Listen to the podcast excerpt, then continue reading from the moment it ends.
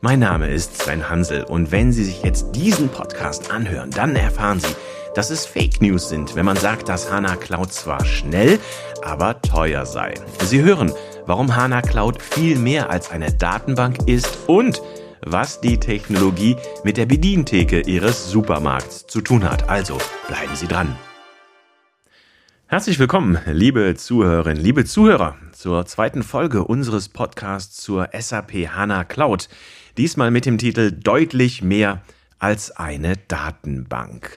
Zu starr, zu unflexibel, zu wenig integriert. Ja, das sind vielfach klassische Datenbanksysteme in Unternehmen. Ja, und wir haben in der ersten Folge unseres Podcasts ebenso festgestellt, neue Überlegungen müssen her, um Unternehmen in eine vielversprechende Zukunft führen zu können. Aber woran genau liegt das? Das liegt vor allem an der datengetriebenen Entwicklung unserer Ökonomie. Nur wer aktuelle und vollständige Unternehmensdaten zur Entscheidungsfindung nutzen kann, der wird sich auch einen echten Wettbewerbsvorteil verschaffen können. Und es ist darüber hinaus sehr wichtig, dass Sie als Unternehmen die eigenen Daten mit Social-Media-Daten in Zusammenhang bringen können, um dem Streben sozusagen nach mehr Kundenzufriedenheit, mehr Umsatz und mehr Rendite letztlich Rechnung tragen zu können. Aber um diese beiden von mir letzt genannten Punkte äh, zu gewährleisten und da auch die vorhandenen SAP-Systeme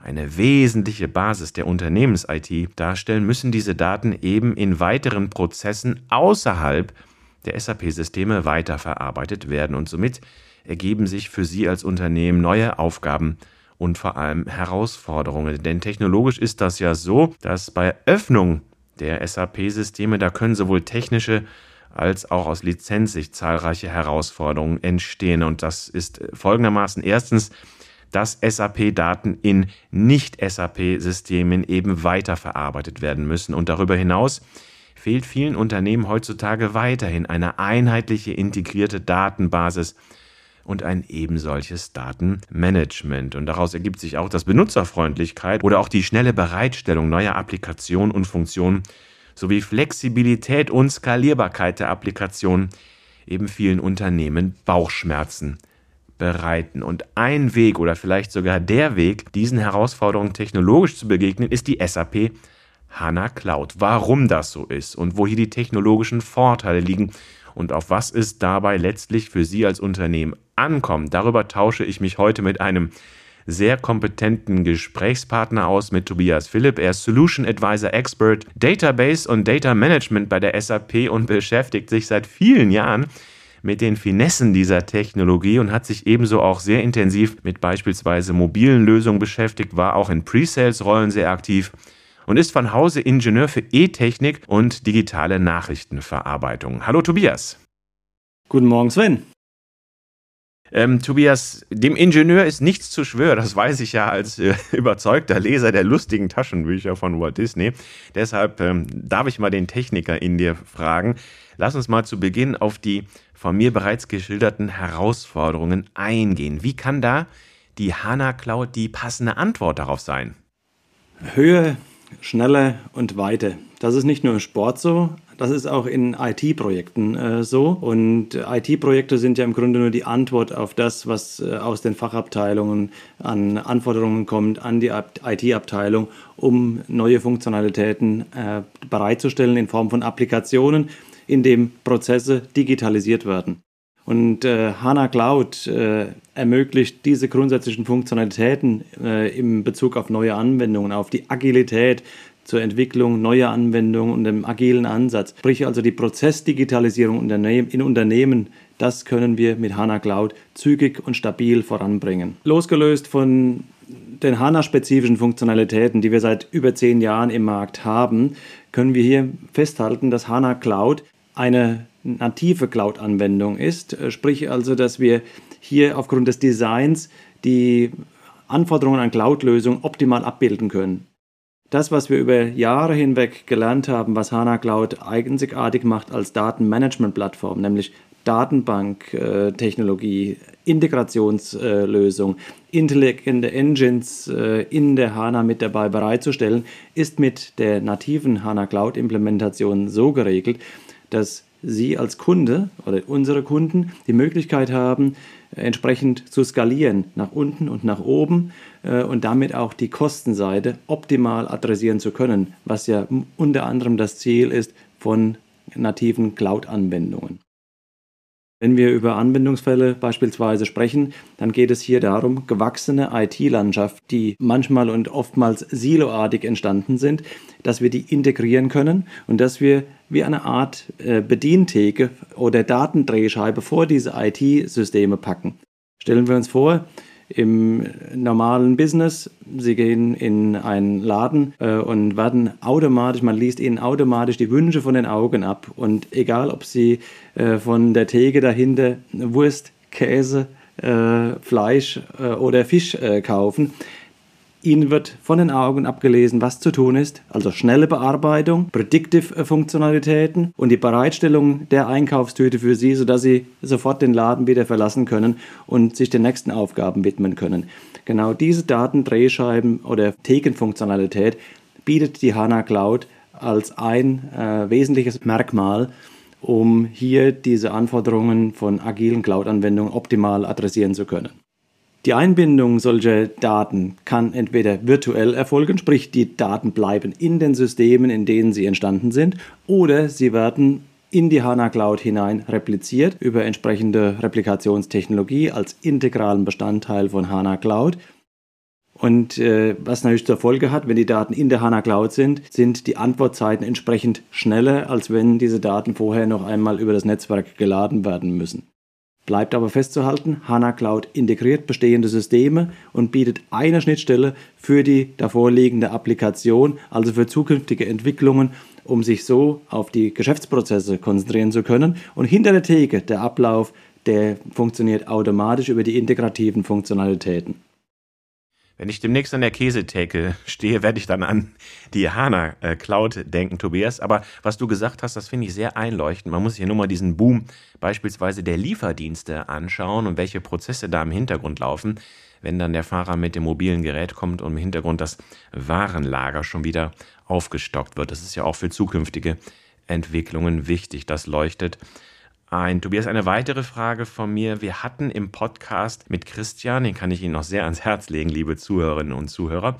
Da hatten wir als Punkt genannt, was ein Vorteil ist der HANA Cloud oder ein wesentlicher Vorteil ist Cloud versus fest installiert versus On-Premise. Könntest du aus deiner Sicht mal sagen, warum das so wichtig ist? Warum ist das heute entscheidend und was ist das sag mal, der, the icing on the cake sozusagen, wie der Brite sagt. Was ist die Besonderheit in Ergänzung zu den ganzen On-Premise-Geschichten? Wenn wir die Parallelen äh, sehen, Cherry on the Cake mit dem Essen, dann ist es hier mit äh, HANA Cloud eben auch so, dass äh, vielleicht äh, der Appetit beim Essen äh, kommt. Man kann also hier erst einmal antesten, wie sich bestimmte Anwendungen etablieren, wenn neue Entwicklungen gemacht werden. Sprich, die Vorinvestition in Form von Hardware, Bereitstellung von Hardware-Ressourcen, äh, Installation von Software, Umsetzung des Projektes und dann Rollout ist hier mit HANA Cloud die Möglichkeit gegeben, Projekte in einem kleineren Rahmen zu starten, mit den Anforderungen zu wachsen oder auch schnell wieder zu terminieren, sodass im Vorhinein keine immensen Kosten entstanden sind, sondern lediglich die Verbrauchskosten im Rahmen des Projektes, wie es gestartet wurde und möglicherweise wieder schnell beendet wurde es gilt, schnell auf Anforderungen des Marktes reagieren zu können. Und das bedeutet auch, frühzeitig den, äh, die Bremse zu ziehen, wenn etwas nicht so läuft, wie man sich das vorstellt, von der Prozessseite. Technologisch läuft das immer mit HANA Cloud super. Mhm, ich habe darüber hinaus lernen können, das hatten wir in unseren Vorgesprächen, hatten wir ja auch schon mal drüber gesprochen, Tobias, dass ähm, die Kostenoptimierung nicht allein durch diese Skalierbarkeit kommt, dass ich nicht immer die Ressourcen nutzen kann, will, muss, sondern auch mal kleiner starten kann oder dann auch wachsen kann, je nachdem. Aber Kostenoptimierung spielt auch bei der HANA Cloud tief in der Entwicklung sozusagen drin eine große Rolle. Könntest du das mal erläutern? Das ist äh, so, dass eben die HANA Cloud nach äh, Verbrauch abgerechnet wird.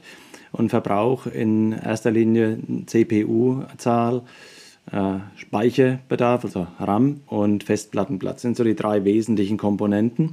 Und in dem Moment, wo ich eine Zwei-System-Landschaft habe, eine für Entwicklung und Qualitätssicherung und die zweite parallel dazu für die Produktionsumgebung, kann es durchaus sein, dass sich insbesondere die Development- und Quality-Umgebung äh, entsprechend mal stoppen lässt über einen gewissen Zeitraum, weil keine Entwicklung, keine Quality Assurance stattfindet.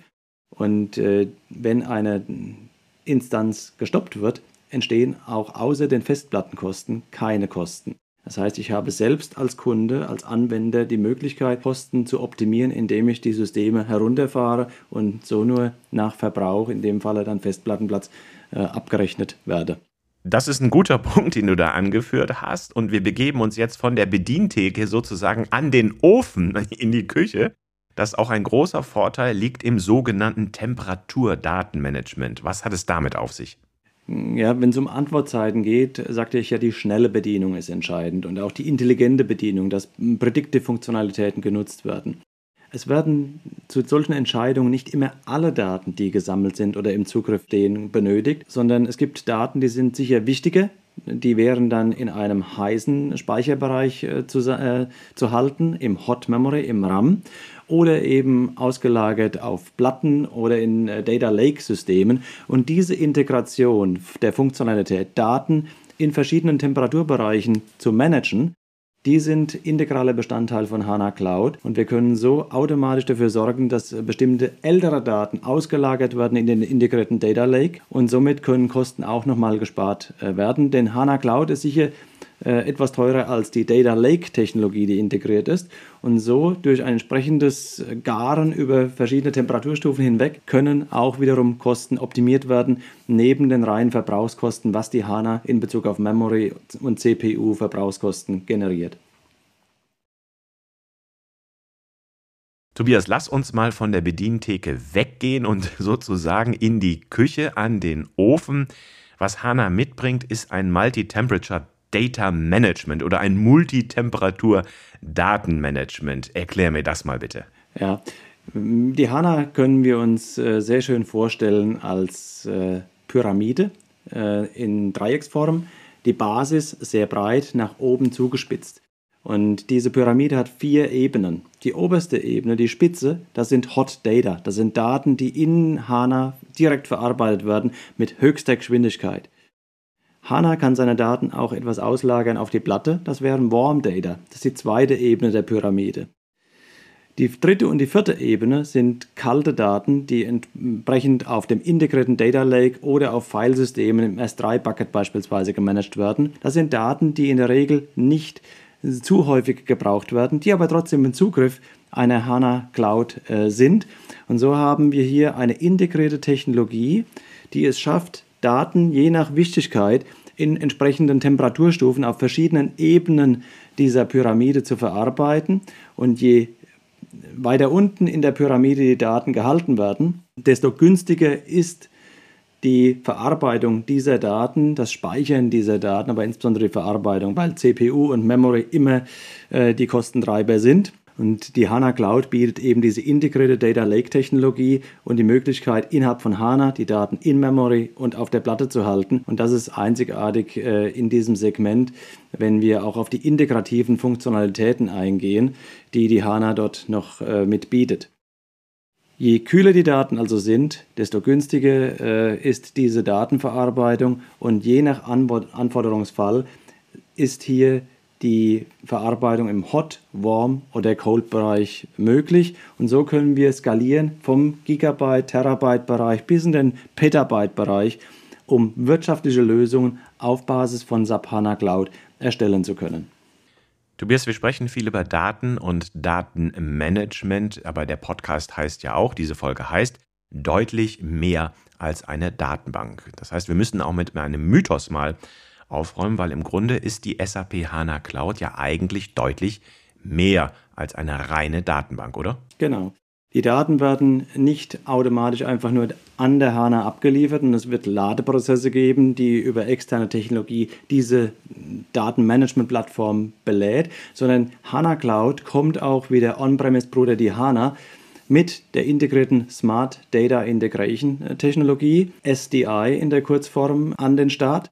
Und mit SDI haben wir eine Vielzahl von Schnittstellen, sogenannte Adaptoren, die an bestehende Systeme konnektieren und diese Daten aus diesen Systemen in der HANA Cloud verfügbar machen. Entweder virtuell, dass die Daten dort bleiben, wo sie sind und sie sind angebunden über HANA Cloud und werden dort an die Applikation weitergegeben oder die Daten werden in HANA Cloud hineingeladen und äh, dort persistiert, um sie dann entsprechend weiter zu verarbeiten.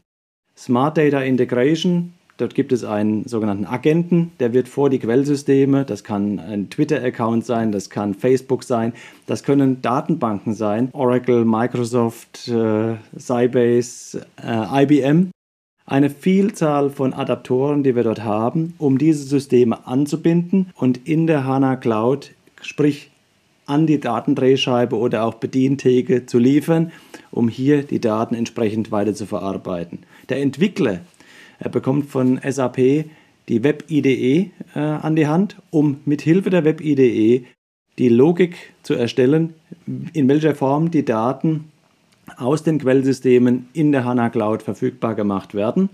Äh, es werden dort äh, technologisch gesprochen Flowgraphs oder Replication Tasks, Rep-Tasks erzeugt, um darüber die Daten an die HANA Cloud zu liefern.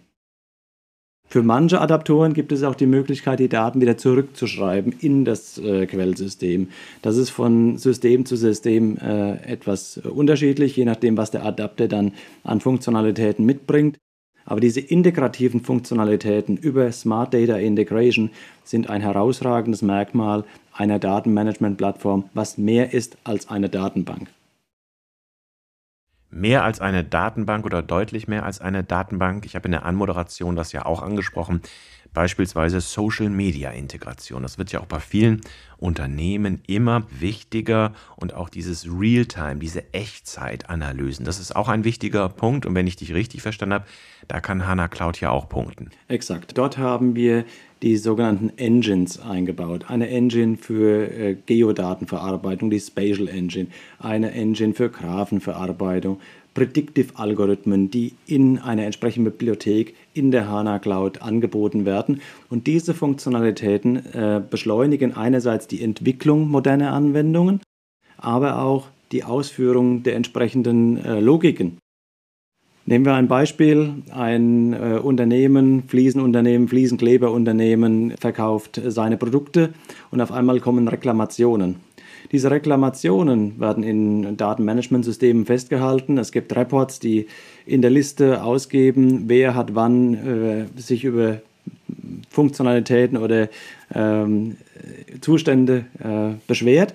Und äh, dann ist es schön, wenn man diesen Report hat. HANA Cloud ist die Datenbank, die mit dem Esri äh, Geodatenbanksystem zertifiziert ist oder dafür zertifiziert ist. Esri verwenden wir jeden Tag, wenn wir die aktuellen Corona-Zahlen anschauen.